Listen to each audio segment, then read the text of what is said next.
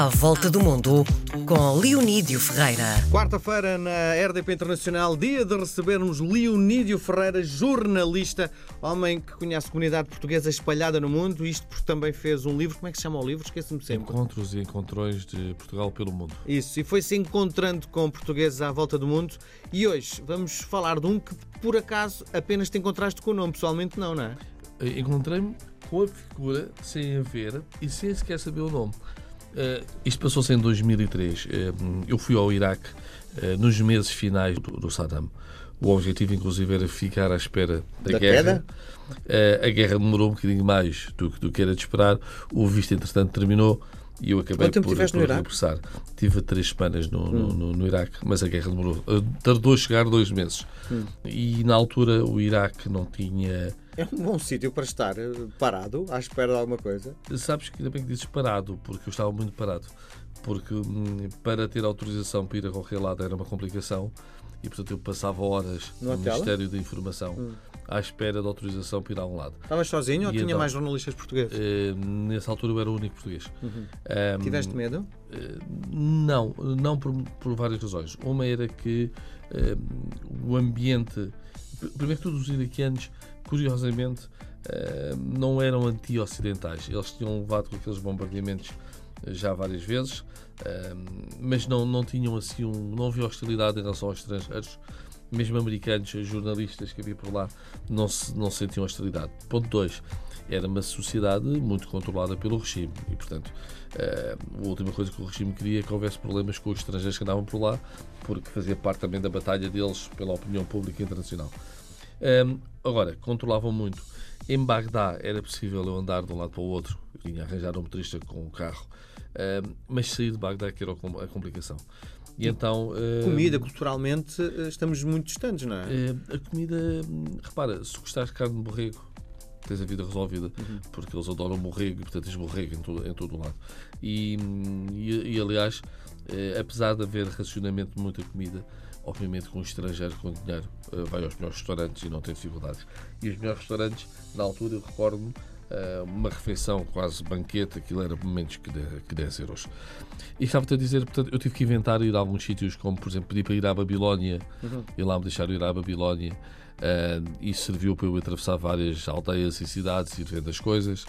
Uh, pedi para ir, por exemplo, a, a que é uma cidade santa dos xiitas. Estás, estás uh, bom, tu foste em serviço do DN, não é? Sim. Uh, as fotografias, podias fazer fotografias? podia, que eu não apontasse para nada que fosse quartéis ou uhum. isso. Repara que Eram altura... controladas as fotografias que fazias? não. O que era, mas atenção, era controlado tudo que eu enviava para, uhum. para Lisboa. Uhum. E, e eu estou a dizer isto com certeza absoluta porque, além daquilo que sabes que a embaixada cá controlava, a embaixada iraquiana controlava tudo o que saía, é, tu percebias que a forma como se funcionava lá era a seguinte: por exemplo, o meu, o meu telefone satélite, que é aquilo que me dá a independência total, ficou fechado no Ministério da Informação. Portanto, eu podia usá-lo, mas tinha que ir ao Ministério da Informação uhum. e, portanto, aí eles não sabem o que eu estou a enviar, só quando alguém lê cá. Mas, por exemplo, a única internet disponível, que era no Hotel Al Rashid, onde eu estava, um, eh, era altamente controlado. Percebias que aquilo devia ser tudo gravado e, por exemplo, uh, os e-mails não funcionavam, só funcionava o e-mail do próprio hotel. Uhum. Um, portanto, eu não podia me pôr, eu na altura tinha um hotmail, não era possível eu logar-me no hotmail e até tive ali uma ideia, achei que estava a ser muito inteligente, que era fui ao mail das cartas do Diário Notícias dos Leitores, fingi que era um leitor e enviar uma carta. Uhum. E claro que o sistema do computador percebeu imediatamente que aquilo era um e-mail também e, portanto, não deixou. E cheguei a enviar faxes, que eram também, eram também uh, fotocopiados uhum. antes de, de, serem enviados. Havia um controle grande. Eu, eu também tomei uma, uma decisão uh, que, para além de ser justa para os leitores, também me protegi de alguma forma, que eu só escrevia aquilo que via que me diziam. Ou seja, eu geralmente faço muito o enquadramento nos meus artigos, ponho muitos elementos históricos para as pessoas perceberem porque é que estamos a falar disto e daquilo, e eu aqui decidi uh, fazer uma coisa muito mais terra a terra, exatamente para não poder ser acusado, mas está a falar disto, mas viu a um lado, uh, mas porque é que está a falar deste episódio histórico, isto é mentira. Uhum. E portanto decidi mesmo só escrever sobre aquilo que estava a ver. Como eu te disse, fiquei só três semanas porque o dinheiro foi acabando rapidamente. Porque além do hotel e do, do, do motorista que eu tinha que pagar, eu tinha, tinha que pagar à volta de 200 dólares ou um bocadinho mais ao Ministério da Informação por dia. Só para estar? Só para estar. E portanto o dinheiro começou a escoar e não havia cartões de crédito a funcionar no, no, no Iraque, não havia qualquer possibilidade de receber dinheiro. Portanto, há uma altura que eu tenho que falar com o jornal e decidir se regresso ou não. Quando estou no, no, no Iraque, na altura já não tínhamos lá embaixador, já tinha havido ordem para os diplomatas retirarem, praticamente já não havia diplomatas estrangeiros uh, em Bagdá. Um, mas havia portugueses, não é? Havia um português que ninguém sabia onde é que andava, mas que era o cozinheiro de Saddam. E várias pessoas me falaram: Ah, você é português. Aqui o cozinheiro de Saddam também é português. eu achei imensa piada. Quem será esta figura?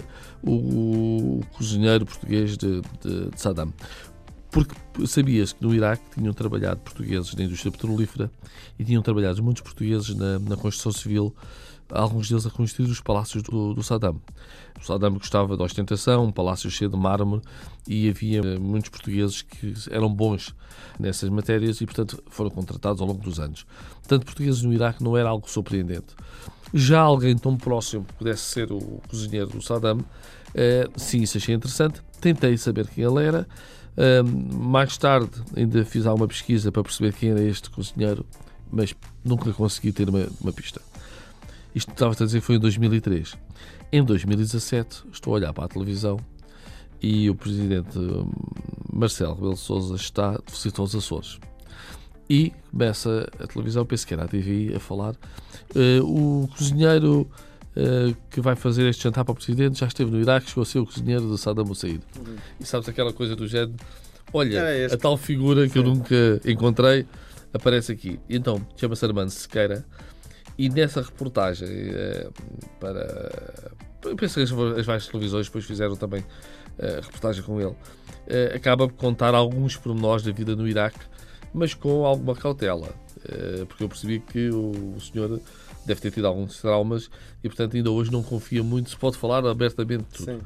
O Saddam gostava muito de sopas de galinha, carne de carneiro, não, não, não me surpreende, como disse, isso era o mais claro. comum lá, também de cozido dos Açores. E depois eu fiquei na dúvida o que é que seria aqui o cozido dos Açores. Estamos a falar mesmo do cozido nas furnas, não podia ser, mas pronto, estamos a falar de um cozido uh, à portuguesa. Eu, quando estive no, no, no Iraque, sei que Saddam tinha uma outra paixão, que era o peixe do rio Tigre. Bagdá é atravessada por um grande rio, o Tigre, que tem um peixe chamado Mazguf. Um, curiosamente, eles apanham o peixe e os restaurantes à beira do rio têm os peixes numa espécie de viveiro. E então tu vais, quando vais almoçar, primeiro tens que ir ao viveiro e apontas uhum. para o peixe que, que, queres, se a sentença de morte ao peixe. É como fazem com as lagostas é, é, em Portugal, não é? É, mas com o peixe não estamos habituados a fazer isso, não é? E ainda por cima naquele contexto de Saddam, ditadura, execuções, aquilo faz-te um bocadinho de impressão, estás também a, a decretar a morte do Masguf. O Masguf é um peixe enorme, devo dizer, para quem como eu cresceu em Setúbal e habituado ao peixe uh, de mar, uh, o Masguf não tem sabor. Hum. E portanto tens que pôr sal, sal, sal, sal para que aquilo finalmente tenha, tenha algum gosto. Mas para, para os iraquianos é tipo assim mesmo uma iguaria. Uma iguaria. Muito bem. Nós voltamos a conversar na próxima quarta-feira. Um abraço, até quarta. Um abraço.